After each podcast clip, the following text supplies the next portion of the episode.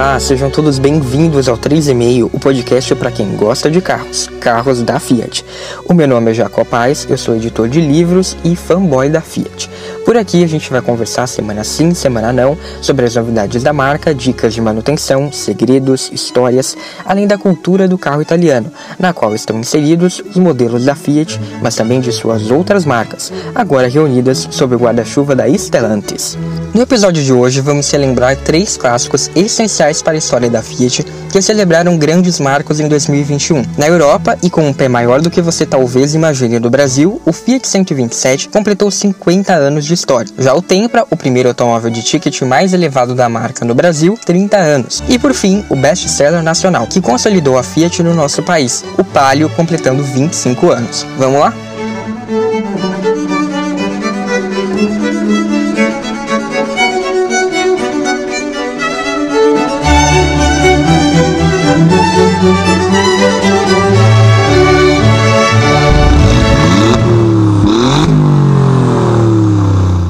Como eu já venho falando, nesta temporada os episódios do 3,5 estarão simultaneamente no YouTube.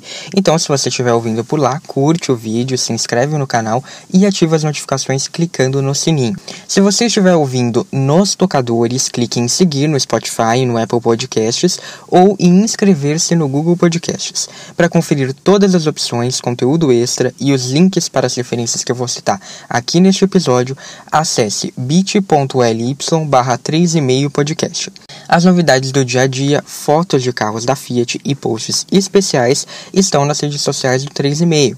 Então segue lá, arroba 3,5 podcast no Facebook e no Instagram. E antes de começar esse episódio, eu quero dar um aviso, porque este aqui é o penúltimo episódio da temporada do 3,5 neste ano. A gente vai ter mais um episódio daqui duas semanas para falar sobre os pontos altos e baixos da Fiat ao longo do ano. E depois a temporada vai se encerrar, a gente vai ter um merecido descanso, vocês da minha voz e eu aqui de fazer o podcast. E a gente volta, lógico, em 2022. Mais uma vez eu ainda não sei exatamente quando, provavelmente lá por volta de março, mas não deixe de acompanhar então o 3,5 nas redes sociais, como eu falei aí, arroba 3,5 podcast no Facebook e no Instagram, porque vai continuar tendo post por lá, você vai poder acompanhar todas as novidades que surgirem, vai ter post especial também de fim de ano para relembrar como foi esse ano para Fiat. Então, por favor, segue lá para acompanhar e, lógico, para saber quando a nova temporada for começar, tá bom? Arroba 3,5 podcast. E se você tiver alguma sugestão para a próxima temporada, também pode me mandar, manda um direct no Instagram, manda em comentário, tem o um e-mail também. Você pode mandar para tchau, tchau em italiano, arroba teimetsu.com. E tem também nas referências deste episódio, tem lá no Medium o endereço certinho se você quiser mandar alguma coisa. E em breve também eu vou abrir uma caixinha lá no Instagram para perguntar o que, que vocês querem ver na terceira temporada do 3,5, tá bom? 2021 é um ano importante para a Fiat. Eu cheguei a dizer isso lá no primeiro episódio desta temporada. Foram muitas novidades, não apenas considerando produtos brasileiros, mas também para o futuro da marca dentro da Stellantis. No entanto, as bases para dar início a um futuro promissor não são o único motivo para comemorar. Neste ano, três grandes clássicos da marca, se contarmos os 147, são quatro, fizeram aniversários importantes. O Fiat 127, até hoje o Fiat mais vendido da história, considerando a sua derivação nacional, completa 50 anos. O Fiat Tempra, primeiro carro mais caro da Fiat aqui no nosso país, completa 30 anos. E o Fiat Palio, que ajudou a estabelecer a imagem da Fiat como uma marca confiável, de volume e capaz de inovar, já contaria com 25 anos de estrada. Por isso, neste penúltimo episódio da temporada, eu faço uma singela homenagem à trajetória desses modelos tão importantes que, por um motivo ou por outro, ajudaram a pavimentar a Fiat não apenas no seu sucesso comercial, mas também na criação de laços com os consumidores de diversos países. Ainda hoje, esses carros são lembrados com afeto, com carinho, com admiração, deixaram legados significativos e, claro, muitas saudades, além de histórias para contar que mostram como a Fiat está presente na nossa vida. E eu começo pelo 127, que é o mais sênior da turma que eu reuni aqui. Ele foi apresentado em abril de 1971 na Europa. O modelo está completando 50 anos em 2021 e ganhou espaço na mídia, principalmente na Itália, para que essa história fosse relembrada e também em todo o velho continente, porque ele teve muitos feitos notáveis lá na Europa. De todos os carros pequenos da Fiat, o 127 talvez tenha sido o mais inovador. Isso porque esse pequeno hatch foi responsável por estrear pela primeira vez na gama de compactos da marca soluções como tração e motor na dianteira. Além disso, ele tinha linhas modernas e inovadoras na carroceria, que tinha dois volumes e apenas duas portas, porque a do porta-malas, no começo, não abria junto com o vidro, era só uma tampa pequenininha. Em outras palavras, o 127 era compacto e brilhante, e por isso fez um enorme sucesso na Itália. Logo, ele caiu nas graças não só das famílias, mas também dos jovens italianos, e o seu sucesso influenciou competidores de vários países, consagrando muitas dessas soluções, como a dianteira com o motor e também com a tração, que, como vimos no episódio anterior sobre a Lancia, já tinha feito a cabeça da marca italiana. Só para a gente ter uma ideia, em três anos a produção do 127 superou um milhão de unidades. Esse Fiat tinha um estilo muito acertado, porque era espaçoso por dentro e pequeno por fora. Ele seguia a visão do designer Pio Manzo, que morreu prematuramente em 1969, antes mesmo do lançamento da sua criação. Manzo é uma lenda na Itália porque ele é um ícone do design e não apenas automotivo, porque ele criou a lâmpada Parentesi Floss e o relógio Chronotime de mesa. Inclusive, houve uma exposição no Museu Nazionale dell'Automobile di Torino dedicada a contar a história do 127 neste ano. Com 3,59 metros de comprimento, 1,52 de largura e 1,36 de altura, além de entre-eixos de 2,22 metros, ele era um pouquinho parecido com o Mob em termos de tamanho, porque hoje o Mob tem 3,56 de comprimento, 1,63 de largura e 1,52 de altura, com entre-eixos de 2,3 metros. Então, quer dizer, o Mob ele é quase do mesmo comprimento, um pouquinho mais curto, mas ainda é maior na, no restante das medidas. Só que na época essas medidas colocavam o 127 no segmento B, tanto é que foi sucedido pelo Uno. O primeiro motor do 127 tinha 903 centímetros cúbicos, uma evolução do seu antecessor, o Fiat 850, que, embora não trouxesse um desempenho excepcional, tinha um ótimo consumo de combustível, que foi bastante útil ali na crise do petróleo. Mais tarde, o 127 recebeu um motor 1.0 construído no Brasil e depois um diesel 1.3 compacto. Como tinha um bom desempenho para a época, com números acima dos principais rivais, o 127 também se destacava nesse quesito. Ele foi um dos primeiros Fiat produzidos em massa em vários países e continentes. Por exemplo, ele foi produzido na Espanha, onde ganhou a marca Fiat, e com isso conquistou diversos prêmios internacionais. No ano do seu lançamento na Itália, por exemplo, o 127 venceu o cobiçado carro do ano da Europa, fazendo com que a Fiat fosse a primeira montadora a emplacar três troféus no prêmio. O 127 desbancou o Volkswagen Polo e chegou a ser o carro mais vendido da Europa. Não à toa, o sucesso do 127 faria a Fiat utilizá-lo como base para a estreia no nosso mercado, dando origem ao 147. Como a gente viu no episódio 30, o nosso primeiro Fiat nacional aproveitava todos os conceitos vistos no 127, mas com a estrutura diferenciada para aguentar o tranco da realidade brasileira. Entrevista a quatro rodas, o engenheiro italiano Appio Aguiari, que trabalhou desde o início no projeto do 147, disse que foram feitas várias pesquisas de mercado e identificou-se que era preciso ter um carro moderno, de perfil familiar, ágil no trânsito urbano e principalmente econômico. O 127, como a gente viu, tinha um perfil bastante parecido e era um sucesso desde 1971 foram trazidos de Turim alguns Fiat 127 que foram submetidos a condições adversas. Eles encararam calor tropical, a lama, a terra, estradas esburacadas. E, pensando em um carro mais resistente, a primeira preocupação foi desenvolver outro sistema de suspensão. O resultado foi visto em 76, o primeiro carro do Brasil a receber motor transversal, para-brisa laminado e coluna de direção retrátil.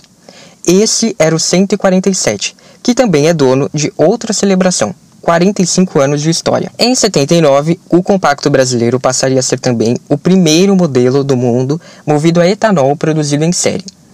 Antes de a década virar, o hatch ainda teria ganhado derivações, como a 147 picape e o 147 furgão, servindo de alternativas econômicas a veículos comerciais. Mas, com o tempo, o caminho inverso também foi percorrido, e o 127 ganhou diversas variações, como 5 portas, o 127 Top com teto solar de lona, como o 500X Dolce Vita, e o 127 Sport, mas também outras, derivadas diretamente do nosso 147, de modo que a linha capaz de diferenciar esses dois carros se tornou bastante borrada. Por exemplo, o 127 com motor diesel, que usava a estrutura do 147, a perua Panorama, que era uma versão da nossa 147 Panorama, e, pasmem, a versão rústica, com estilo off-road, que na verdade era o nosso 147 com alguns adereços, e que foi exportado daqui para a Europa por um tempo sendo depois produzida por um período nas instalações da Lamborghini, em um acordo que salvou a empresa de superesportivos da falência. O 127 ainda deu origem à primeira geração do Fiorino europeu, tal como o 147 fez no Brasil. O Fiat 127 ficou em produção até 87, quando o Fiat Uno já se consolidava na Itália. Foram três fases e a última versão ficou em linha na Argentina até o final dos anos 90, mais precisamente até 96, quando o Fiat Palio foi lançado e essa pessoa aqui que vos fala nasceu. Ao todo foram produzidas mais de 5 milhões de unidades, o maior número em toda a história da Fiat.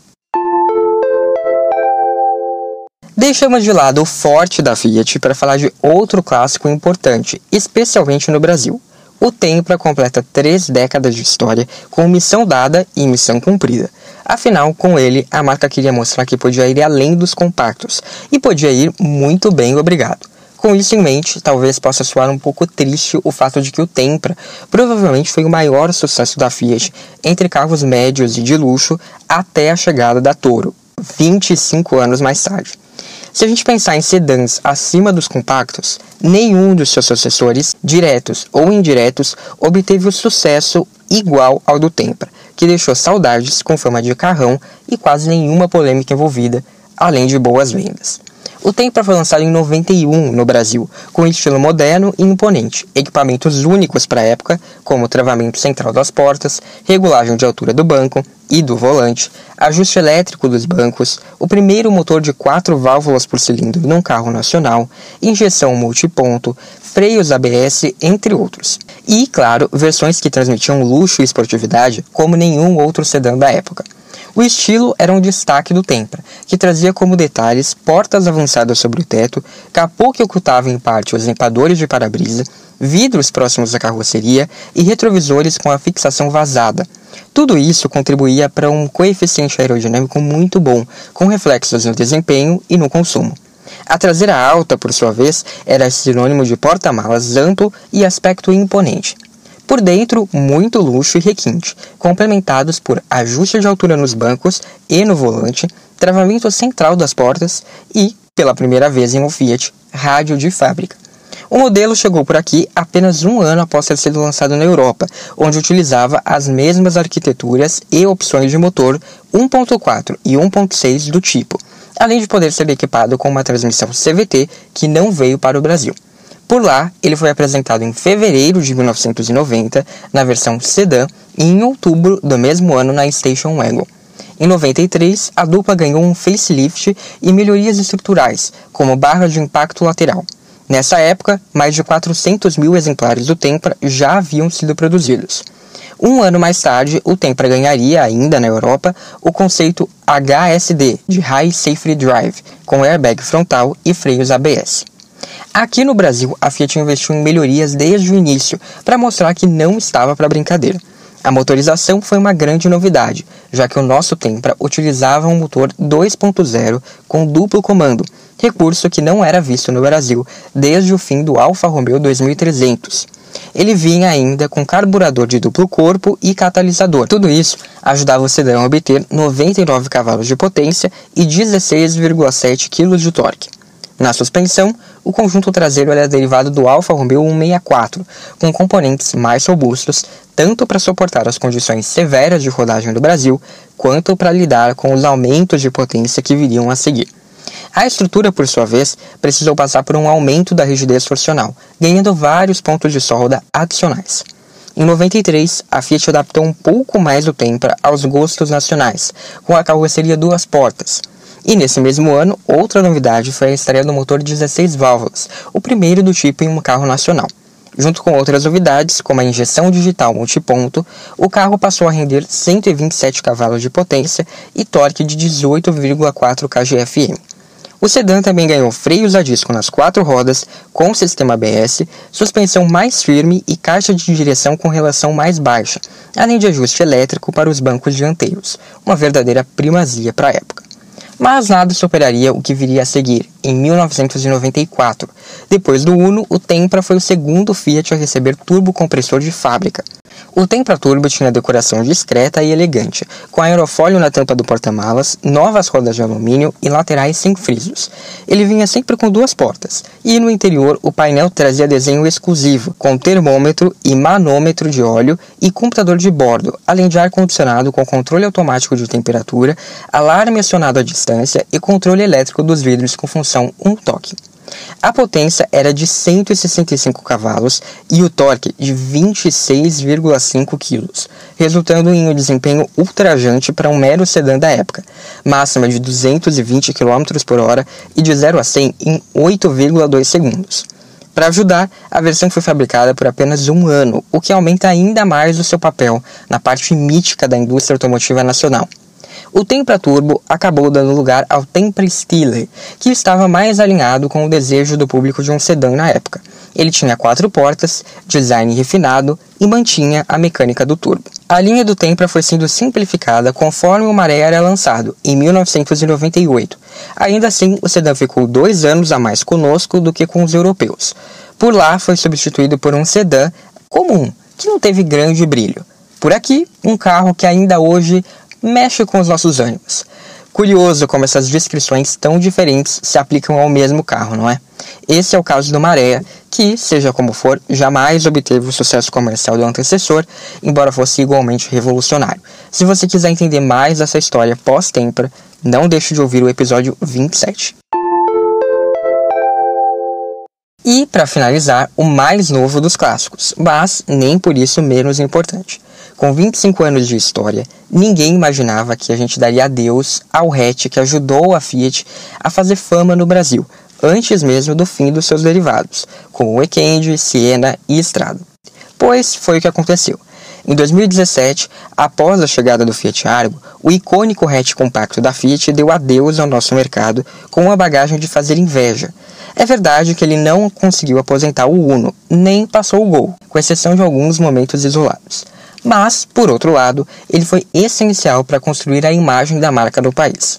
O Palio foi lançado no Brasil em abril de 96, com o status de primeiro carro global da montadora. Mas, na verdade, o que a Fiat oferecia era uma evolução do Uno europeu. A plataforma e os motores eram bastante similares, só que com alterações significativas. Assim, enquanto a Europa recebia um projeto verdadeiramente novo, o Punto, a Fiat venderia em mercados emergentes um produto consideravelmente mais moderno do que os que eram oferecidos nos países em desenvolvimento, como o Brasil, sem deixar a competitividade de lado. Além daqui, o Palio foi pensado também para ser vendido em continentes como o africano e o asiático, especialmente a China. Isso não quer dizer que o Palio tenha sido um mero banho de loja em relação ao Uno. Não, o novo hatch provocou uma revolução ao ofertar itens como airbag duplo, freios ABS, barras de proteção nas portas e corte automático de combustível em caso de acidentes, além de uma nova suspensão e motores transversais. Aliás, eles passaram por várias melhorias, enquanto o design era extremamente moderno e de bom gosto, deixando seu principal concorrente, o Volkswagen Gol, bastante para trás. Já em 97, a Fiat apresentava o primeiro derivado do projeto, 178, a perua Palio Weekend. Na sequência, vieram o sedã Siena, da Argentina, e a picape Estrada, esta em 99. Não é preciso dizer que logo eles fizeram sucesso. A Estrada é líder do segmento até hoje.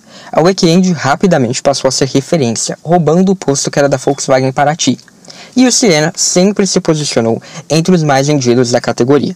Ou seja, a família Palio ajudou a estabelecer a marca Fiat como uma fabricante de volume e de qualidade no Brasil, bem como na América Latina. Para se ter uma ideia de como o projeto do Palio era moderno, logo a Fiat passou a oferecer algumas dessas derivações na própria Europa. Afinal, o Punto não constituiu família no velho continente, mesmo não sendo o plano original. Por lá, o Palio Weekend, que tinha suspensão traseira herdada do Punto e não do nosso Palio, é verdade, passou a ocupar um nicho pouco explorado pelas fabricantes, esbanjando robustez, espaço interno e capacidade de carga. A estrada também foi vendida na Itália, pensando em um filão semelhante, mas voltado ao público interessado em veículos comerciais leves. O Siena não foi exportado para a Europa, mas deu origem ao Fiat Albia, produzido e vendido na Turquia, um sedã com a mesma base e um design bastante semelhante, mas um pouquinho maior. Enquanto o primeiro Palio foi desenhado pelo estúdio Idea de Turim, as reestilizações do carro foram feitas por Giorgetto Giugiaro, o famoso designer italiano responsável por desenhar carros como o próprio Uno, o Passat e o Punto, que foi vendido no Brasil, além de ter salvo o Weekend em seu desenho original, que era bastante pavoroso. Isso quer dizer que, com exceção do quarto facelift de 2007, todos os Palio foram desenhados por mãos italianas, até mesmo o novo Palio, que é fruto do Centro Stile Fiat, e parece ter nascido de um rascunho do Bravo. Se você quiser ver essas duas referências que eu falei, tanto a da versão inicial da Weekend quanto os rascunhos para o Bravo, eu vou deixar o link lá nas referências deste episódio no vídeo. A Fiat aproveitou bem do projeto moderno do Palio original, o que atesta a sua versatilidade e o seu caráter revolucionário. Até o ano passado, 2020, a gente tinha um modelo derivado direto do carro de 96 sendo vendido no Brasil, que era a Estrada. Teve uma ajudinha ali por conta do coronavírus, é verdade, se não fosse por ele, a Estrada antiga já não estaria nas lojas em 2020, mas esteve o que soa um demérito hoje, mas na verdade mostra que o Palio se manteve atual e competitivo por muito tempo, sem ter de passar por mudanças estruturais profundas. A maior alteração veio na linha 2004, tida por muitos como o mais bonito Palio. Ele também mudou bastante no interior e trouxe itens como rádio com CD e MP3 player, além de entrada USB e Bluetooth, airbags laterais, sensores crepuscular e de chuva e motores atualizados com a tecnologia Flex marcou também a volta da versão esportiva R, que fez sucesso com o Uno nos anos 80 e 90. No entanto, a mudança posterior, de 2007, ficou mais careta, para agradar o mercado chinês, e não introduziu muitas novidades. Logo, foi a carroceria que fez menos sucesso na história do carro. Em 2011, a Fiat finalmente dava ao seu compacto a merecida atualização que o público já procurava. Apesar de o Palio ter envelhecido bem, o seu último facelift não foi bem aceito pelo mercado e, por um lado, a Volkswagen tinha atualizado o seu Gol com muito sucesso, enquanto de outro, novos concorrentes estavam à beira de surgir, Chevrolet Onix e Hyundai HB20, que hoje são queridinhos. Nesse contexto, a Fiat aproveitou a plataforma, motorizações e algumas peças do novo Uno, que foi muito bem aceito para lançar um novo Palio seguindo a mesma filosofia, mas com uma proposta um pouco menos lúdica e um degrau acima do Uno. A nova geração resultou num carro consideravelmente maior, com uma estrutura mais moderna e segura, novos motores, equipamentos como piloto automático e retrovisores elétricos com sistema tilt-down e um design inspirado nos Fiat 500, Bravo e Punto.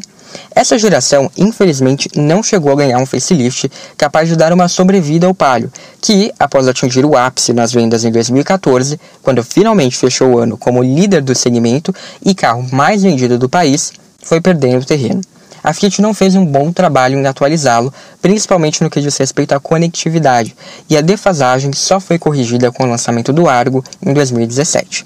Mas o legado do Palio é o firmamento da imagem da Fiat como uma montadora confiável, de carros acessíveis, mas nem por isso pobres. O Palio ajudou a construir essa imagem que a Fiat teve por muito tempo e, de alguma maneira, tem até hoje. Em alguns momentos, isso pode até ser ruim, porque a marca ficou muito associada aos carros compactos.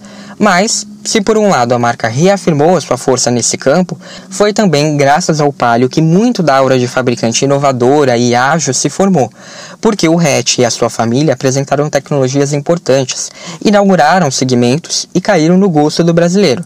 Foram mais de 3 milhões de unidades produzidas, o que não é pouco.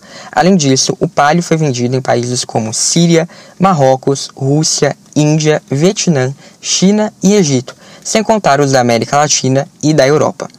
No Brasil, o Palio, além de democratizar a oferta de equipamentos de segurança e conforto no segmento de entrada, fez a concorrência evoluir em qualidade de acabamento e em dirigibilidade, porque, a partir dele, novos modelos de ajustes dinâmicos foram introduzidos no mercado. A Fiat ainda ofereceu iniciativas populares na eliminação da embreagem, como o Palio Citymatic e o câmbio Dualogic, além de câmbio de seis marchas. A popularização do sistema Flex também encontrou na família Palio um ponto essencial. Por fim, a Estrada apresentou cabine estendida, cabine dupla, três portas e agora quatro, sempre de olho no que o público pedia. A Weekend inaugurou a moda dos aventureiros urbanos no Brasil, que foi essencial para o sucesso dos SUVs compactos de hoje. Muitos deles, inclusive, até hoje não oferecem um equipamento como o Locker, capaz de levar a capacidade off-road em algum nível. E o Siena Tetrafuel foi capaz de oferecer um carro confiável e com garantia de fábrica para quem buscava a economia do GNV. Como esquecer ainda o Palio Abarth Rally 1.8R da dupla Luiz Tedesco e Marcos Debien no Campeonato Brasileiro de Rally? Sim, porque o Palio venceu não apenas três carros do ano, mas também alguns campeonatos de rally. Ou então, como esquecer o fato de que até versão elétrica o Palio teve, quando uma parceria com a Itaipu Nacional foi fechada e resultou no Palio Weekend elétrico, após um protótipo inicial com a carroceria do hatch. E o Palio fez tudo isso sempre com muita personalidade e uma boa dose de coragem. Por hoje foi isso, a gente comemorou aqui algumas dessas histórias incríveis desses três clássicos da Fiat. Eu quero saber qual que é o seu favorito ou se tem algum outro além desses, deixa lá nos comentários no Instagram ou no YouTube. Muito obrigado a você que me escutou até o final. Eu espero que você tenha gostado do que ouviu. Se sim, não deixe de compartilhar este episódio com aquele seu amigo que é louco pelos clássicos que eu citei aqui.